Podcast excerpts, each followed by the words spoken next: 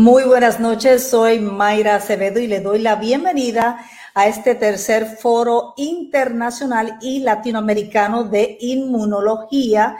Vamos a estar hablando con expertos de varios países para hablarnos a grueso modo del tema que es la especialidad médica que se centra en el estudio el diagnóstico y tratamiento de enfermedades relacionadas con nuestro sistema inmunitario. Eso es una definición bastante amplia, pero nuestros invitados van a poder entrar en el detalle de cuáles son esas condiciones y sobre todo cuáles son los tratamientos disponibles hoy día. Así que desde Brasil me acompaña Dimitri Decembro, quien es dermatólogo. Lo vamos a saludar de inmediato. ¿Cómo se encuentra? Hola, buenas noches a todos. Bueno, y vamos a estar compartiendo foro con Guillermo Docena, quien es eh, biólogo e inmunólogo desde Argentina. Saludos, doctor. Buenas noches, ¿cómo les va a ustedes? Y tenemos otro colega de ambos desde Colombia, a Daniel Amaya, quien es alergólogo e inmunólogo. ¿Cómo se encuentran? Hola Mayra, buenas noches, doctores, buenas noches. Eh, un gusto estar aquí acompañándolos en este foro internacional. Claro que sí, vamos a estar hablando por aproximadamente una hora, quizás contestando algunas preguntas del público. Y desde Puerto Rico, el compatriota, el doctor Rafael Zaragoza, quien además eh, preside la Sociedad Puertorriqueña de Médicos Alergistas acá en Puerto Rico. Saludos, doctor. Buenas noches, buenas noches, Mayra, y a todos los colegas bueno, no sé si se conocían entre sí o si habían coincidido en algún otro foro eh, que se celebrara mucho antes de la pandemia, por supuesto. No, no, no tuve el gusto. Qué bien, pues vamos a poder compartir experiencias de sus respectivos países. Así que voy a comenzar con el doctor Dimitri Decembro. Eh, porque obviamente es el más distante de nosotros acá en Puerto Rico, es dermatólogo de la Sociedad Brasileña de Psoriasis, enfermedad autoinmune, doctor en el uso de inteligencia artificial, y eso es bien interesante a través de redes neuronales convulsionales para el diagnóstico y conocimiento del estado de la hidradenitis supurativa de la Universidad Campiñas en Brasil. Así que tiene una subespecialidad de una de las condiciones autoinmunes. Doctor, cuéntenos qué es la hidradenitis supurativa y en qué consiste su trabajo. Ya, entonces, este, hoy mayoritariamente hablo, perdón, este, hablo portugués, entonces hablo español así, pero si no entiende alguna cosa me dice que corrija.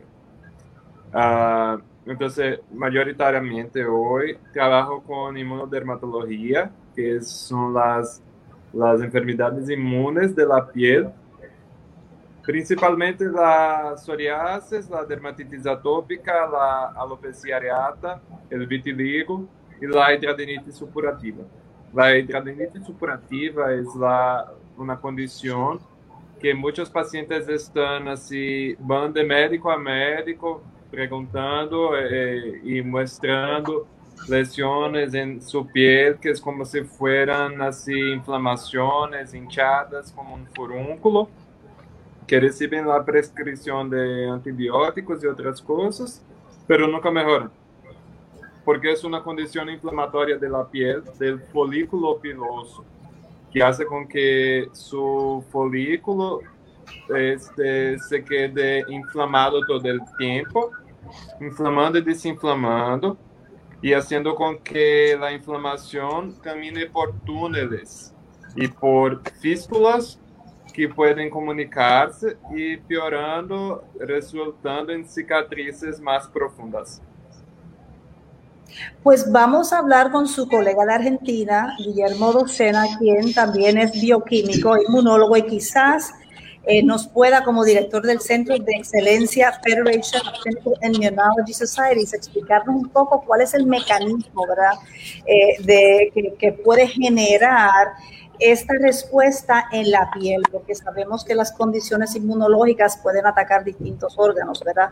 Pero en este caso, centrándonos en cómo reacciona en la piel, ¿cuál es el mecanismo, doctor? ¿Qué ocurre en el sistema? Sí, exactamente el mecanismo se desconoce, no se sabe bien cuál es la etiología y probablemente por el tipo de tratamiento tenga que ver con bacterias o microorganismos que están en la piel. Y en ese sentido yo creo que tiene, probablemente tenga que ver lo que es el sistema inmune de mucosas. Ese es un tema en el que yo trabajo de hace varias décadas, eh, todo lo que es células del sistema inmune que están alojadas en las distintas mucosas y la piel es una de ellas. Entonces, en todas las mucosas, es decir, todas las cavidades que están en contacto con el, con el exterior, con el medio ambiente, existen muchos microorganismos, eh, millones, y en el caso del intestino, trillones de microorganismos. O sea, hay más microorganismos en nuestro intestino que todas las células nuestras. Y por eso es que en las mucosas hay un sistema inmune que está muy desarrollado y es muy complejo. Y eso en la piel también existe. Nosotros en la piel tenemos un conjunto bastante diverso de microorganismos y sin embargo no nos enfermamos, no se produce patología y entre esos microorganismos pueden haber también algunos que son patógenos. Pero el que nos defiende y evita que tengamos una enfermedad es justamente el sistema inmune de mucosas. Y este conjunto de microorganismos se llama microbiota o microbioma. Entonces, probablemente, eso yo lo desconozco, eh, yo no he visto trabajos, probablemente en estos pacientes o bien tengan alguna falla en el sistema inmune de mucosas, que eso ocurre, por ejemplo, en dermatitis atópica, o bien que tengan una alteración de la composición de esa microbiota por algún motivo o algún factor. Entonces, cuando hay alguna falla de este tipo es que se produce un proceso inflamatorio. Cuando no tenemos fallas y funciona perfectamente, podemos convivir con estos microorganismos y no hay una, digamos, una inflamación que altere la integridad de la piel, como recién explicó el doctor, y, eh, digamos, no, no lleva a un cuadro más grave de, de, enfermedad. Eso es lo que ocurre en la mayor parte de los pacientes. Eso es lo que puedo acotar con respecto a esta enfermedad. Yo no soy médico, no atiendo pacientes, pero bueno, trato de interpretar qué es lo que ocurre, ¿no? Claro, entonces eh, debe quizás participar de estudios y vamos a regresar con usted más adelante. Me gustaría introducir a su colega de Colombia, Daniel Amaya, quien es alergólogo e inmunólogo y miembro activo de la Asociación Colombiana de Alergia, Asma e Inmunología y de la Sociedad Española de Alergología e Inmunología Clínica. Así que quizás podamos hablar con el colega de Colombia sobre el asma, que también es otra condición del sistema inmunológico. Mayra, muchas gracias. Eh, así es. Eh, más frecuentes del mundo de hecho, se estima que hay aproximadamente 350 millones de personas afectadas por asma, es decir, una prevalencia aproximada entre el 5 y el 6% de la población mundial, ¿cierto? En el caso de Latinoamérica, eh, en particular, eh, la prevalencia varía bastante, desde lugares como el 5 o 6% hasta incluso regiones tan altas como el 13 o el 14%, ¿cierto? Eh, de hecho, hay varios estudios epidemiológicos aquí en Colombia, en Latinoamérica, y en varias ciudades de Colombia, por ejemplo, se estimó que la prevalencia del asma aproximadamente es de un 8 a un 12%. Es decir, una persona de cada 10 aproximadamente podría presentar asma en algún momento de su vida. Y el asma es una enfermedad crónica recurrente de las vías eh, respiratorias que se caracteriza por inflamación y por hiperreactividad bronquial y con unos síntomas que son, digamos, eh, variables en el tiempo. Es una característica del asma, que el asma no es fija, sino que es variable, y por eso uno sabe que a veces el asma se cura, entre comillas, en la adolescencia, pero algunas otras personas pueden aparecer el asma nuevamente en la adultez, o incluso eh, nunca tener episodios de asma en la infancia y adolescencia, y a los 40, 50 años debutar. ¿Y cuáles son los síntomas comunes del asma?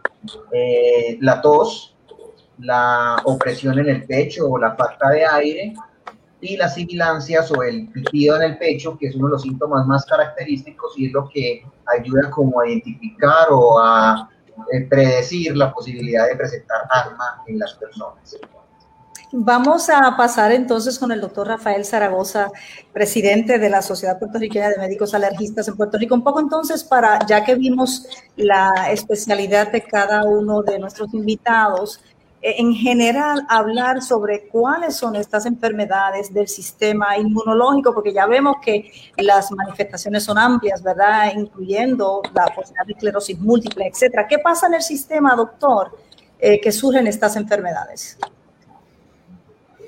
Bueno, eh, en estas condiciones, ¿verdad? Que son de características autoinmunes, usualmente ocurre hay una susceptibilidad que eh, tiene que ver con genética y también hay unos factores eh, que son ambientales eh, que interaccionan de manera epigenética. Lo que esto causa es que se pierda una regulación que tiene el sistema de reconocer lo que es propio y empezar a activar unos clonos de células que ah, empiezan a reactivar o a atacar a los antígenos que son propios. En cuanto a la susceptibilidad que hay eh, genética, pues se ha establecido una pues, que antes era bien conocida, que aumenta los factores de riesgo, tiene que ver con nuestro eh, sistema de histocompatibilidad, ¿verdad? El sistema de histocompatibilidad mayor y, los antígenos de HLA, eh, donde característicamente la espondilosis anquilosante eh, tiene una, una, eh, susceptibilidad bien alta, un riesgo bien grande cuando se asocia a, a unos antígenos particulares. Eh, estas condiciones tienden a ser eh, quizá más comunes, más frecuentes, pero no todo el mundo que expresa estos antígenos va, va a tener esta, el desarrollo de estas condiciones. Sí hay otros eh, factores, ¿verdad? Como el advenimiento de los análisis genéticos y eh, eh, evaluaciones completas del genoma. Se ha encontrado ya mucho alelo, mucho polimorfismo en otros genes que no tienen que ver con el HLA. Así que es el segundo grupo dentro de lo genético.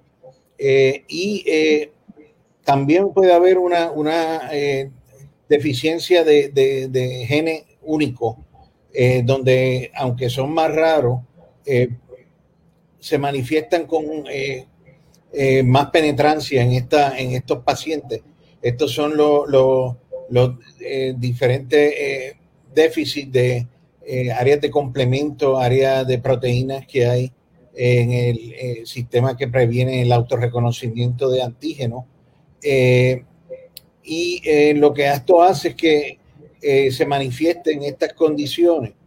Ah, los factores eh, que son ambientales primordialmente se asocian a, infecciones, ¿verdad? Como mencionaron los colegas anteriormente, estas infecciones pueden ser de comensales que están típicamente en balance, pero pueden en algún momento salirse y hacer entonces que el sistema eh, reaccione eh, de manera eh, autoactiva a antígenos que se que reconoce como moléculas que son paralelas a nuestro sistema, ahí en una imitación. También puede haber una reacción cruzada en la infección con células que están como coestimuladores y activarlo y entonces expresar entonces eh, clonos de eh, células que nos eh, autoatacan. El desarrollo de estas condiciones, ¿verdad? Son característicamente crónicas, progresivas y, perseveran. conocemos, ¿verdad? el prototipo de esas condiciones como el lupus, que es sistémico eritematoso, pero hay múltiples otras condiciones como la diabetes tipo 1, como la artritis reumatoidea, como la eh, escleroderma, eh, la esclerosis múltiple, eh, que son más definidas en, órganos particulares. y estas condiciones, pues, en prevalencia han ido aumentando y en los últimos años hemos visto un aumento de, diagnóstico de estas condiciones, ¿verdad? vamos a hablar más adelante de esto, pero un ejemplo es la tiroiditis autoinmune, que básicamente está fuera de control en, algunos países y, es de las condiciones más prevalentes en estas autoinmunes. Claro, eso nos está levantando una bandera, ¿verdad? Algo que pueda estar ocurriendo, ya sea externo o genéticamente hablando, que hace que todas estas enfermedades eh, autoinmunes del sistema inmunitario pues estén atacando ¿verdad? en diferentes proporciones. Así que qué bueno que nos acompañen de distintos países para ver cuáles son las prevalencias, las condiciones que más tienen prevalencia en sus países. Así que en Brasil regresamos con el doctor Decembro porque hablamos sobre la hidradenitis supurativa, pero si nos pudiera decir en Brasil cuáles son las condiciones eh, del sistema inmunológico más prevalentes, si es el asma, como es, eh, digamos, ¿verdad? La, misma, el, promedio a nivel mundial. Claro. Eh, la hidradenitis supurativa acomete este, cerca de medio por ciento de la población, la población brasileña, y cuando hablamos de mundial, hasta 0.41%. Si hablamos de las psoriasis, puede llegar población mundial por 1, perdón, por 2% más o menos, y cuando se habla en Brasil, 1.3%, podendo llegar hasta 2.5% cuando es en el sur del país. Y así podemos hablar que las, sin duda, como los otros colegas hablaron, eh, las condiciones como asma, como la tiroiditis de Hashimoto, que es la tiroiditis autoinmune, y el lupus y otras pueden ser más, más, así pasar más y son más frecuentes en el país también, como en los otros países. Yo tengo una pregunta. Una persona en donde ya el sistema inmunitario ha actuado de esta manera tan desproporcionadamente, si puede tener más de una condición autoinmune. No sé cuál de ustedes. ese es un, es un marcador en la realidad. Así como con asma, la asma siempre anda junto con el, con el con la dermatitis atópica, con la rinitis, con la conjuntivitis alérgica. Entonces, es posible, si cuando hablamos de vitiligo, que es mi especialidad, si este, es dermatólogo, cuando hablamos de vitiligo, siempre que hay un paciente con vitiligo, tenemos que pesquisar si hay otras condiciones autoinmunes, como diabetes autoinmune o como tiroiditis de Hashimoto, que es también otra cosa que puede pasar con los pacientes de vitiligo. Entonces, que si tiene una condición autoinmune, no, no significa que vas a tener una segunda, pero tiene una condición mayor o una probabilidad mayor de tener una segunda doença, una segunda enfermedad. Pues me gustaría que quizás Guillermo nos hable sobre estudios, entonces, en esa dirección, ¿verdad? Yo preguntaba si una persona ya con una condición puede tener varias, eh, hacia dónde apuntan los estudios y como dijo el doctor Zaragoza, ¿verdad? A nivel mundial quizás está aumentando el número de enfermedades. ¿Qué nos dicen los estudios? Sí, es cierto. Eh, los estudios lo que indican, todas estas patologías donde esté involucrado el sistema inmune se llaman inmunopatologías. Y estas inmunopatologías han aumentado mucho la frecuencia a partir de la década del 80, del 90. Todos conocemos lo que es la hipótesis de la higiene y eso mucho tiene que ver con que el control de enfermedades infecciosas ha generado por decirlo de alguna manera, trastornos en lo que es la regulación del sistema inmune y por eso han aparecido más de 100 inmunopatologías que han aumentado la prevalencia. Entonces, lo que dijo recién el doctor es realmente así en todo el mundo, acá en Argentina también. Cuando una persona tiene una enfermedad autoinmune, hay que buscar o estar atentos porque con el tiempo puede aparecer otra enfermedad autoinmune. Y con las enfermedades alérgicas ocurre lo mismo.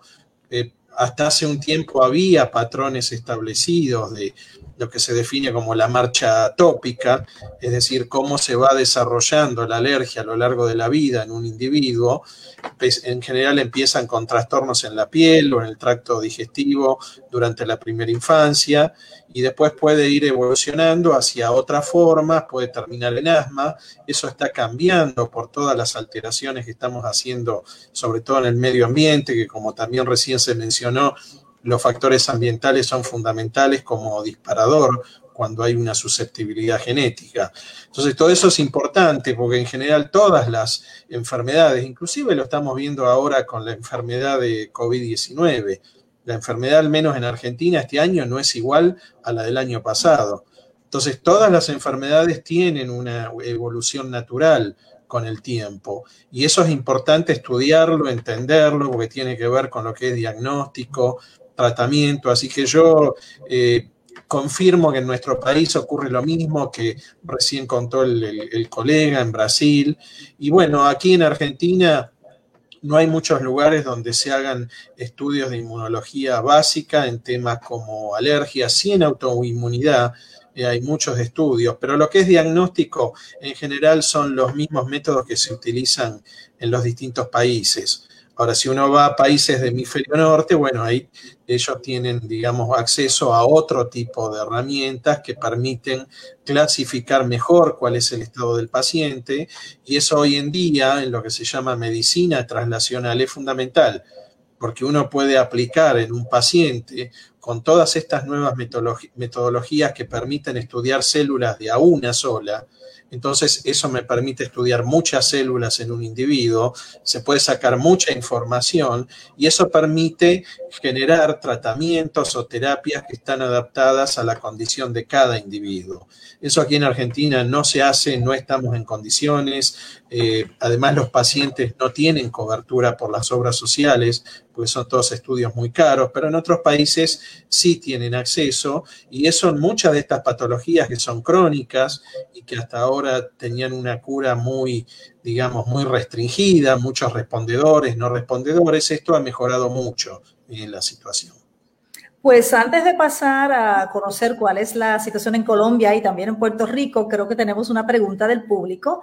Eh, Cita nos dice si la urticaria crónica es autoinmune y cuál es el mejor tratamiento. No sé si cuál de ustedes quisiera contestar esa pregunta. Uh, pues, si quieres. Ah. No sé si. Hay dos tipos de urticaria, que son la crónica espontánea y la crónica autoinmune. Entonces hay que investigar cuál tipo de urticaria es. El más importante es saber, ¿esta urticaria es crónica sí o es aguda? Porque así, cuando tenemos una urticaria que pasa más de seis, de seis semanas, eh, teniendo episodios constantes de urticaria, podemos dizer que trata-se de uma urticária crônica. E aí temos que mirar, há causas autoimunes ou alguma outra coisa que pode pensar ou fazer pensar que é uma causa autoimune, como por exemplo, se há um teste, teste del soro autólogo ou algo assim que se pode fazer para mirar, esta urticária é autoimune.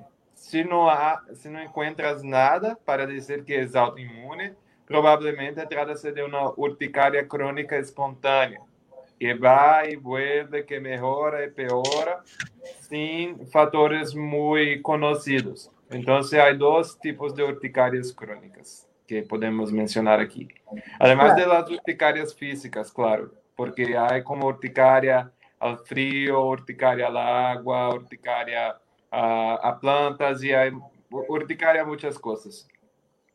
Claro, lo importante es que acuda a su médico especialista, el dermatólogo o el, alergista. Vamos a regresar con el, ritmo que teníamos de ver cuál es el panorama en cada país.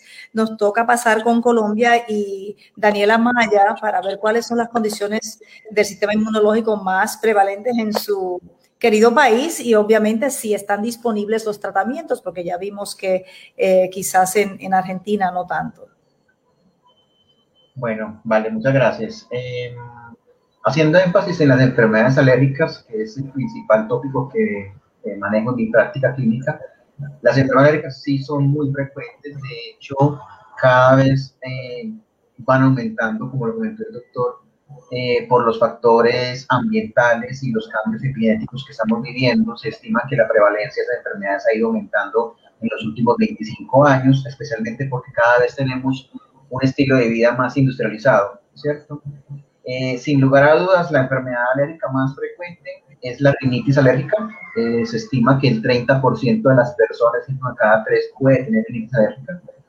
Eh, la segunda enfermedad en frecuencia sería la dermatitis atópica, que puede afectar hasta el 20% de los niños y hasta el 10% de los adultos.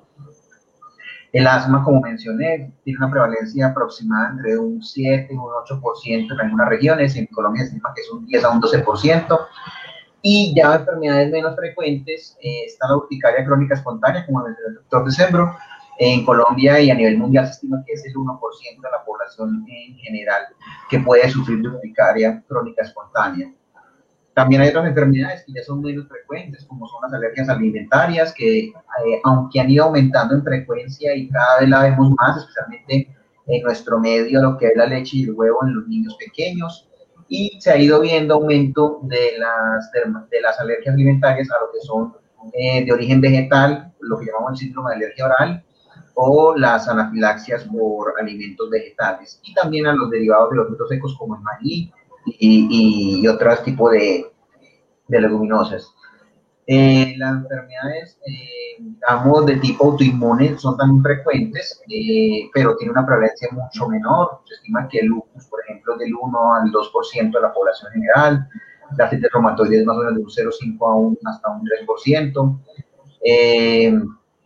y ya las alergias a los medicamentos, que también a medida que nos exponemos cada vez más a más tratamientos, eh, entonces, eh, podríamos eh, evidenciar también alergia a los alimentos, a los medicamentos, perdón. Los tratamientos, afortunadamente, pues en Colombia hemos ido avanzando.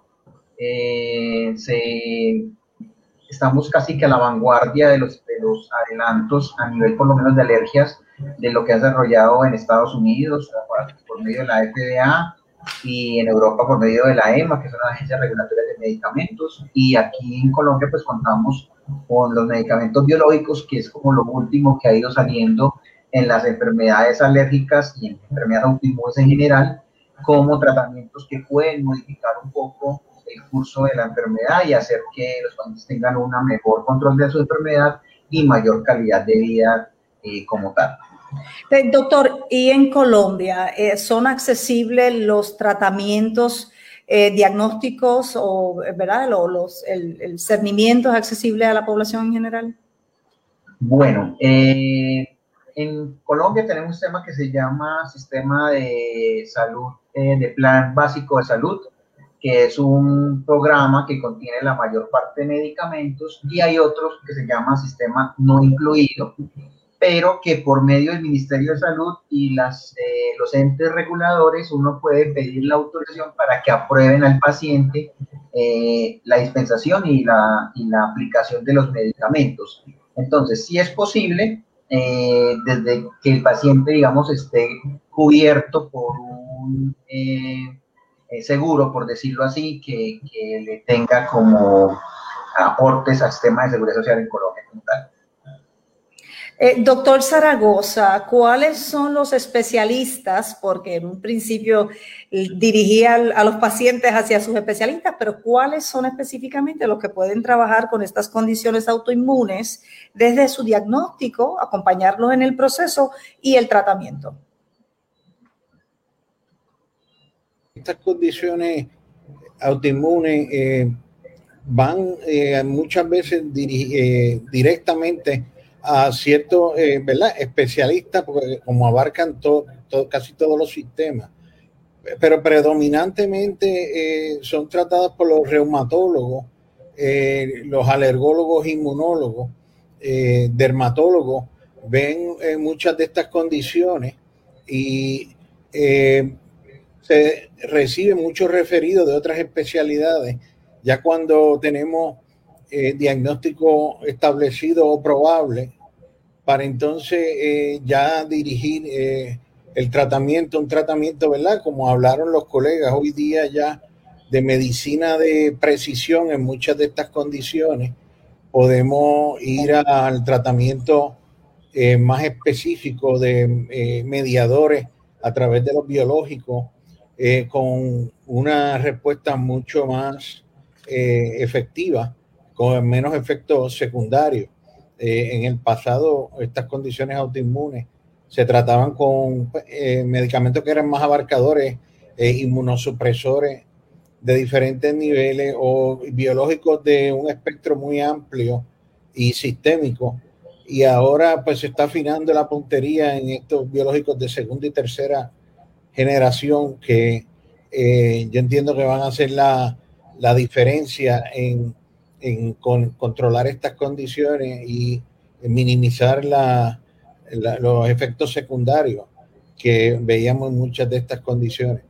Eh, doctor, y para poder utilizar esos medicamentos de esa segunda y tercera generación, hacen falta las pruebas genéticas. ¿Cuán importantes son esas pruebas genéticas y si son accesibles esas pruebas genéticas? Sí, eh, esa, sí las pruebas genéticas eh, son muy importantes, ¿verdad? Y aquí lo que hemos logrado como asociación es que hemos llegado a unos acuerdos en unos ciertos laboratorios con Estados Unidos que nos eh, corren eh, la evaluación de los, de los genes de interés, pero si eh, no hay un hallazgo claro, pueden extender o expandir sin ningún costo adicional al paciente y tenemos, arreglamos, ¿verdad? De manera que, que sea una tarifa fija la asociación, pues como entidad, también ha ayudado mucho a los pacientes a, costear esta prueba genética cuando son necesarias. Eh, y es importante para definir eh, el problema, eh, el, tener esta accesibilidad. usualmente nos facilitan los kits, se tienen en, la, en las prácticas y lo, se toman ya sea muestras de sangre, hoy día muestras también de de saliva eh, y eh, se envían en estos kits el mismo día eh, y tenemos un retorno de, ¿verdad? de resultados relativamente rápido, alrededor de una semana ya en el sistema de computadora tenemos estos resultados y ha sido muy práctico y lo están usando, ¿verdad? Otras especialidades también como los hematólogos oncólogos eh, y ha sido de, mucha utilidad. Sin duda, el diagnóstico certero es sumamente importante, ¿verdad? Para iniciar ese tratamiento y la supresión de la condición, aunque ya vemos que son condiciones crónicas. Eh, pero estamos celebrando este foro en el año de la pandemia del COVID y quería comentarles o preguntarles si las personas con algunas o cualquiera de estas enfermedades está en mayor riesgo de contraer el COVID o de desarrollar complicaciones por el COVID. ¿Quién de ustedes eh, inicia?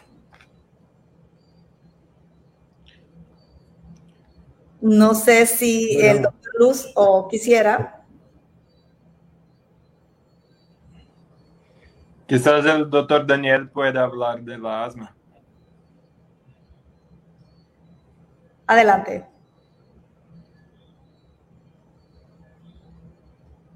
Eh, sí se estimó que el asma o las enfermedades alérgicas de tipo respiratorio podrían ser un factor de riesgo importante o para tener, o sea, contraerlo más fácil o desarrollar complicaciones eh, debido a la infección por COVID-19. Sin embargo, a medida que iban saliendo los estudios, especialmente después del mes de junio del año pasado, eh, se empezó a ver que el asma afortunadamente ya no se consideraba un factor de riesgo importante. De hecho, salió dentro de las morbilidades que había que tener eh, presente al momento, digamos, de priorizar atenciones médicas y eso. Entonces, hoy día, tanto el asma o la rinitis o la rinosinusitis, que son enfermedades del árbol respiratorio, no se consideran enfermedades de mayor riesgo de contraer o de tener complicaciones asociadas a la infección por COVID. Eso sí, haciendo la salvedad de que estén bien controladas, es decir, si el paciente está tomando su medicación juicioso, utiliza inhaladores eh, tal cuales, o si ya tiene medicamento biológico porque, digamos, la severidad de la enfermedad es mucho más alta y necesita biológicos, siempre y cuando el paciente esté controlado, eh, se, se considera digamos, no tiene mayor riesgo que un par, es decir, una persona de su misma edad, condición eh, de, género, que esté, eh, digamos, sin esa condición como tal de, de asma en ese momento.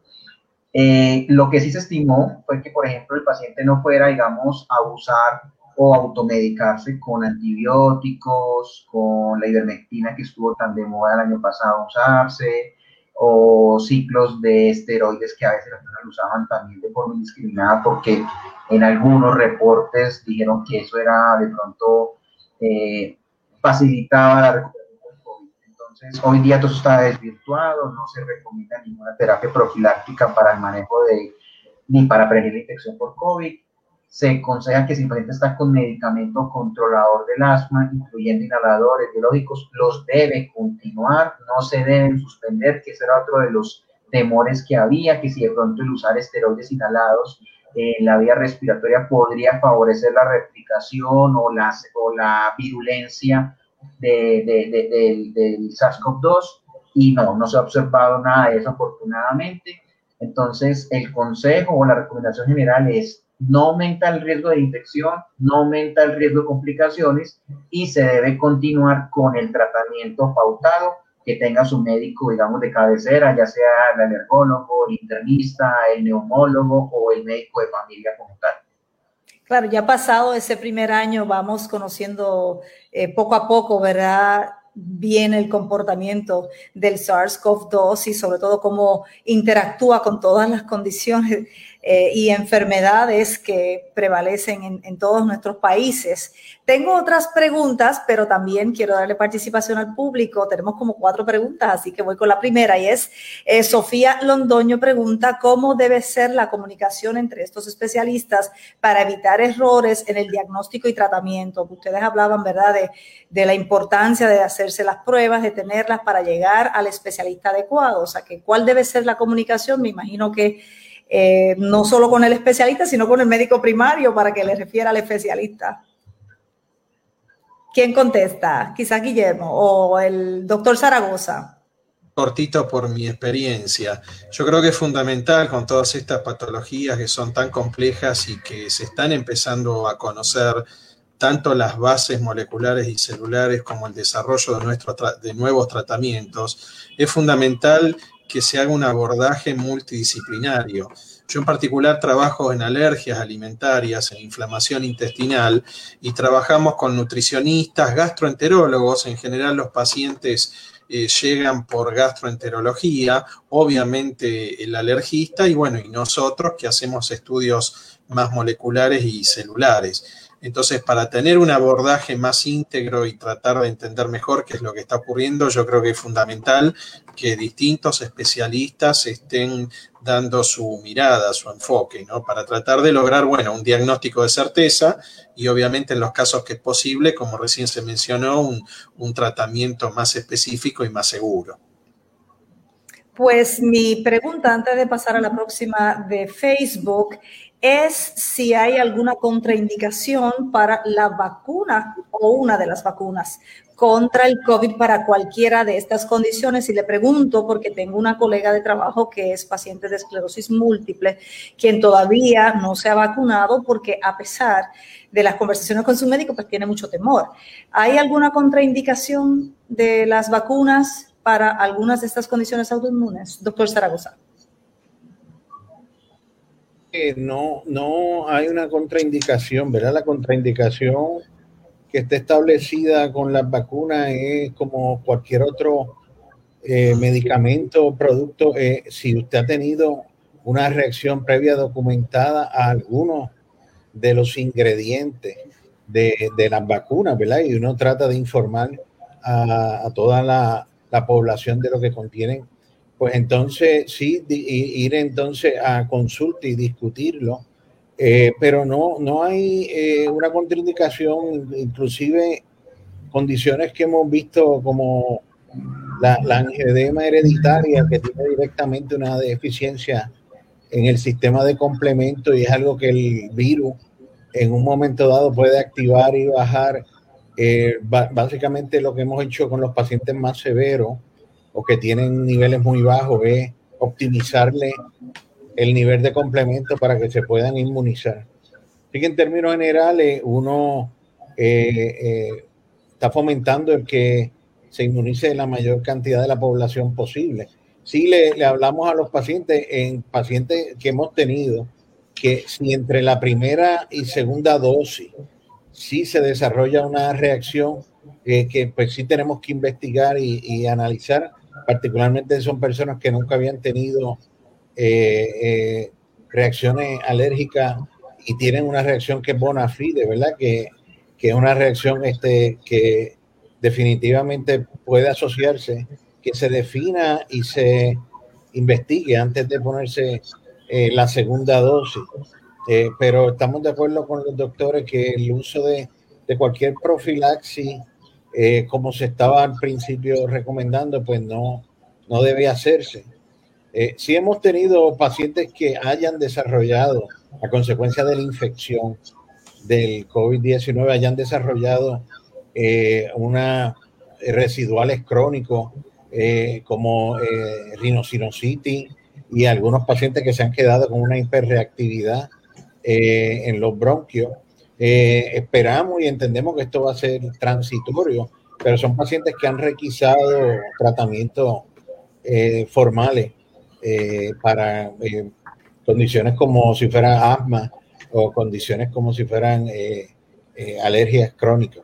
Claro, eso es lo que en la comunidad científica se está conociendo como el COVID largo o los long haulers, ¿verdad? Donde hay personas que persisten con ciertas condiciones y tienen que recibir terapias.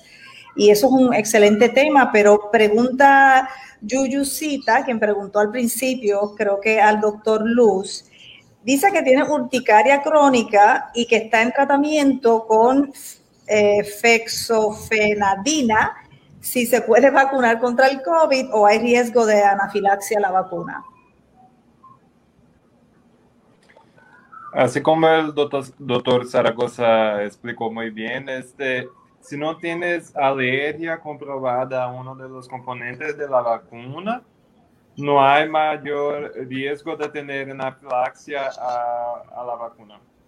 Y cuando se habla de condiciones cutáneas crónicas, no hay nada que hable que la persona tiene contraindicación de tomar la vacuna. Mucho que lo contrario algunos países ahora, así, algunos estados de Brasil están vacunando pacientes que están en uso de inmunobiológicos o inmunosupresores como el grupo de riesgo.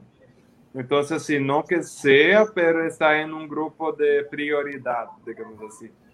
Entonces, no, no, se puede vacunar, sí. Inclusive, recomiendo, estamos pasando por un momento no sé cómo es la realidad del país de ustedes, pero aquí así en Brasil tenemos gobernantes que están así haciendo un trabajo este, ya mucho, mucho, muy, muy divulgado en la media. Es un trabajo de, de, de mala información y todo, y atrapalhando un poco la, la cuestión de la vacuna. Entonces yo quiero garantir la eficacia de la vacuna, la importancia de, la vacuna para la población. Claro, más daño hace la desinformación y la mala información, e igualmente el suspender y el no seguir el tratamiento adecuado, eh, precisamente por la, las condiciones que nos ha impuesto la pandemia. Así que me gustaría que algunos de ustedes comente también sobre la importancia del seguimiento médico para estas condiciones que si son crónicas, pues es prácticamente de por vida, ¿verdad? Que hay que seguir en tratamiento. Eh, no sé si Guillermo. Eh, sí, yo quería decir algo a raíz de lo que dijo recién el colega que me parece muy importante, ¿no? La, la, la importancia a esta altura digamos, de, lo que son las vacunas. Nadie tiene duda de, la eficacia de la vacuna, los millones de vidas que han, que han salvado. Y hay una confusión aquí en nuestro país con mucha gente, porque obviamente no todos tienen que saber de medicina, de inmunología, de vacunas, etcétera, lo que son grupos de riesgo para la enfermedad y lo que son grupos de riesgo para las vacunas. Entonces, como se estuvo diciendo anteriormente, aquí en Argentina es igual, como contraindicación para un alérgico hay solo dos situaciones, o tres diría, que sean alérgicos a algún componente, que hayan tenido alguna reacción severa previa frente, o sea, una anafilaxia frente a una vacuna, entonces ahí hay que tener cuidado, o que hayan tenido una reacción anafiláctica frente a la primera dosis. Después, el resto de las situaciones, todos pueden recibir la vacuna, o sea que eso no es una situación de riesgo. Y en autoinmunidad pasa exactamente lo mismo. Eh, lo único que tal vez habría que tener en cuenta son aquellos que tienen tratamiento con inmunosupresores, pero estamos haciendo, por ejemplo, nosotros un estudio y nos estamos llevando sorpresas, por ejemplo, en trasplantados que están inmunosuprimidos de por vida y tienen unos títulos de anticuerpos enormes, elevadísimos y sin embargo reciben combinaciones de, drogas y bueno, algo, es cierto que la mayoría no tienen anticuerpos, no hacen lo que se llama cero conversión, pero en muchos otros sí, y acá se los está vacunando igual, alérgicos y los que tienen autoinmunidad, teniendo en cuenta eso que si están con un tratamiento inmunosupresor, bueno, ahí el médico es el que tiene que indicar el, el momento adecuado. Pero yo quiero resaltar eso, que no es lo mismo el riesgo frente a la enfermedad, eh, porque hay gente que dice, soy diabética, puedo recibir, o diabético, ¿puedo recibir la vacuna? Sí. Pues eso es una comorbilidad para la enfermedad, para la COVID, pero no para la vacuna. Entonces, por eso hay mucha gente que tiene, digamos, miedo de vacunarse y en realidad es todo lo contrario.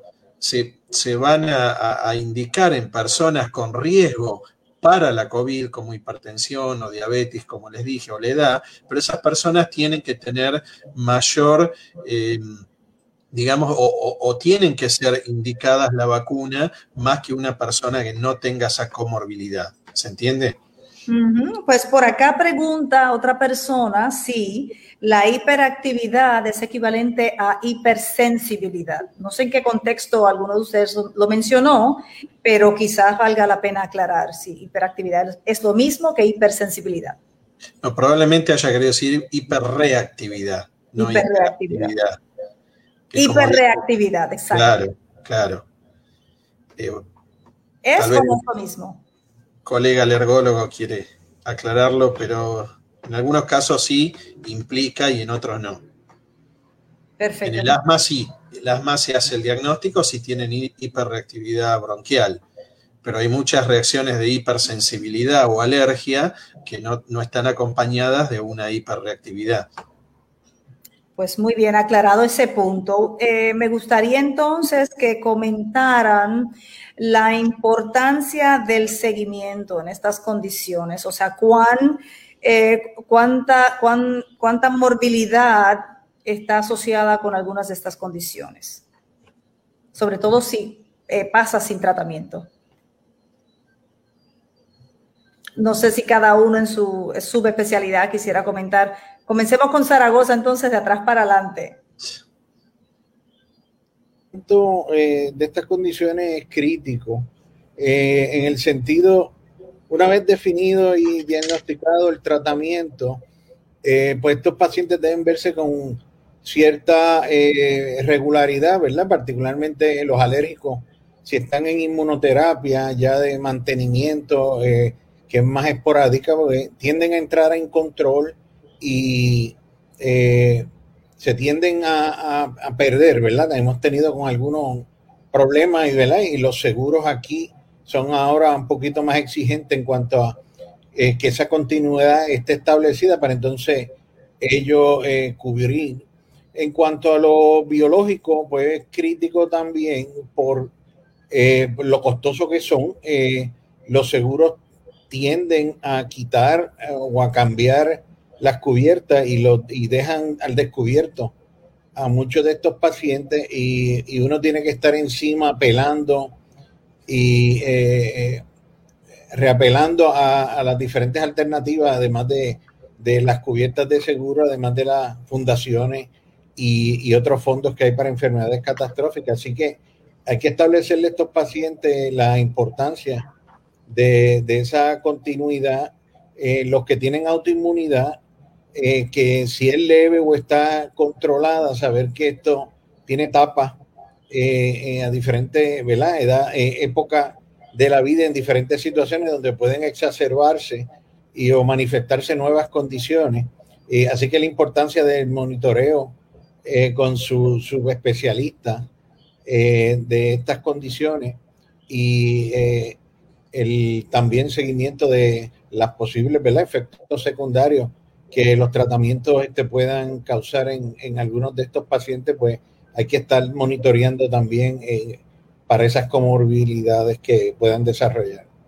Pues pasemos con el doctor Amaya para un comentario sobre la importancia del seguimiento para controlar estas condiciones. Vale, muchas gracias. Eh, algo que he observado en este último año, precisamente de la pandemia, es el auge de la telemedicina, ¿verdad? Eh, sin embargo, eh, considero que aunque se puede hacer muchas veces una práctica médica adecuada, de todas maneras el seguimiento siempre ideal es el, el, seguimiento presencial cuando las condiciones lo permiten, ¿cierto? Eh, por lo menos a nivel personal he observado que pacientes que uno llega en conjunto con otras especialidades, por ejemplo, eh, oftalmología, gastroenterología, dermatología, otorrinolaringología, muchos pacientes no han sido, eh, digamos, evaluados de forma oportuna por estos colegas y eso ha retrasado que muchas veces el seguimiento sea, digamos, de manera idónea digamos que una ventaja que tenemos los ergólogos es que como somos una especialidad, digamos, transversal a varios sistemas y órganos, entonces podemos, digamos, eh, controlar la mayor parte de las enfermedades alérgicas, pero, por ejemplo, si uno tiene que definir que ya requiere una cirugía, por ejemplo, de pólipos nasales o algo así, pues ya requerimos la intervención o la ayuda del colega otorrino, ¿cierto? O si hay que hacer algún procedimiento de oftalmología, pues ya obviamente se nos sale de nuestro alcance como tal, como alergólogos. Eh, como decía el doctor Zaragoza, eh, esas enfermedades pues tienen altos costos, eh, no solamente a nivel de costo de medicamentos que pueden ser muy altos por los biológicos, sino el costo a la enfermedad para el paciente, el costo a nivel de su vida laboral, incapacidades, presentismo o ausentismo laboral, disminución en el ritmo del trabajo. Eh, y, las, eh, y los costos intangibles, que son aquellos psicosociales, que es la afectación de la calidad de vida de las personas, la afectación psicológica de las personas, la afectación sexual de las personas, incluso en enfermedades crónicas, por ejemplo, de piel, como una dermatitis atópica severa, puede comprometer mucho la calidad de vida de las personas, eh, se sienten que no quieren salir, no quieren que les vean la piel, se tratan de la mayor parte de su cuerpo para evitar que los estigmaticen por tener lesiones en, en, la piel que sean muy visibles. O el asma, por ejemplo, que es una enfermedad que si tienes unas recaídas frecuentes, puedes ingresar a unidades de cuidados intensivos, puedes requerir eh, uso de ventilación mecánica, eh, requerir cuatro, cinco o seis medicamentos controladores para evitar una crisis entonces, eh, digamos que estas enfermedades tienen muchas aristas de las cuales se puede observar cómo puede ser de, importante el impacto del médico y la falta de control de la enfermedad cuando no tenemos un seguimiento adecuado con una periodicidad adecuada. Eh, no sé si de pronto los colegas de otros países pueden también observar el déficit de especialistas que hay en muchas especialidades eh, en Colombia pues tenemos déficit todavía de muchos especialistas, realmente de, de mi área, la, la pero también eh, se hace falta de muchas otras especialidades, que también es como un problema endémico en Latinoamérica. Claro, eh, quisiera pasar con Guillermo Docena, pero tengo una pregunta de Juliet Castillo Rodríguez y ella pregunta si tener reincidencia de alergias en diferentes partes del cuerpo tiene que ver con el sistema inmunológico eh, si es el estrés y cómo puede fortalecer su sistema inmunológico. No sé si a Guillermo, que le correspondía el turno, quisiera contestar o pasar la pregunta a otro de sus colegas. Ah, no, yo puedo agregar algo rápido. Eh, justamente aquí lo que pasa con el sistema inmune es que está exacerbado, está reaccionando en exceso porque las alergias la producen sustancias que son inocuas, ¿no? que no, no, no producen una patología el alergeno, los alergenos del polen, lo que están los alimentos, etcétera. Entonces, realmente aquí lo que hay que hacer es modularlo al sistema inmune, más que fortalecerlo, aunque sí se pueden activar otros mecanismos inmunológicos que van a controlar los que generan las alergias. ¿eh? Y obviamente el estrés tiene que ver, el estrés tiene que ver en todo lo que es funcionamiento del sistema inmune, porque eso altera la regulación a través de distintas eh, hormonas, sobre todo suprarrenales. Y bueno, por eso justamente, como hoy se mencionó, el asma eh, se puede exacerbar en la edad de las mujeres en la pubertad, tiene que ver con la situación eh, hormonal, pero bueno, eso también va a depender de cada individuo. Pues tengo otra pregunta de Rocío Gamboa. Dice, doctores, quiero eh, saber si alguien es tan amable de contestarme la pregunta. Yo tengo artritis reumatoide, que es una de las condiciones que ustedes mencionaron. Tomo metotrexato y deflaxacor, etcétera. Ahora con lo de la vacuna del COVID dice que tenemos que suspender el metotrexato. ¿Será que es el único medicamento? Eso es controverso todavía. Así que es controverso. Esto, algunas sociedades están recomendando eso de, de suspender la medicación inmunosupresora como cuatro a seis semanas antes y después de tomar la vacuna. Eso no es un, un consenso en la literatura y ni en la práctica médica. Entonces hay que, que discutir con su médico, con su reumatólogo, si es realmente necesario suspender el metotrexate. Y obviamente saber el riesgo, si es más riesgoso suspender ese medicamento eh, por la prevalencia del COVID en su propia comunidad, ¿verdad? Y el riesgo al que se expone diariamente. Ya, eh, y pues de quedarse sin tratamiento también. Exactamente. Eh, pues entonces sigo con usted, este doctor, para un poco redondear ya el tema y que nos dé algún consejo, ¿verdad? Para las tantas miles de personas que puedan estar viendo, observando, quizás con dudas de si lo que le está manifestando el cuerpo es una condición autoinmune. ¿Cuáles son las principales observaciones que tiene que hacer ese paciente para acudir a su médico? Ya, principalmente pacientes más jóvenes que están desenvolviendo alguna cosa o que ya están hace mucho tiempo con síntomas parecidos que van y vienen como cosas en la piel, puedo hablar de la piel, que es mi especialidad, principalmente cuando se piensa en psoriasis, las placas rojas descamativas en la piel, si hablas de dermatitis atópica, la piel así muy resecada, que pasas crema y pasas muchas cosas y nada mejora. La hidradenitis supurativa, que son las, las lesiones debajo de las axilas, debajo de la, de la región inguinal, que pasa por furúnculo, que nunca mejora, que siempre toma antibióticos, otras cosas y no, no, no mejora. El cuerpo tornándose blanco, entonces si, si tiene manchas blancas, mucho más blancas que el cuerpo, eso también puede ser un síntoma de vitiligo.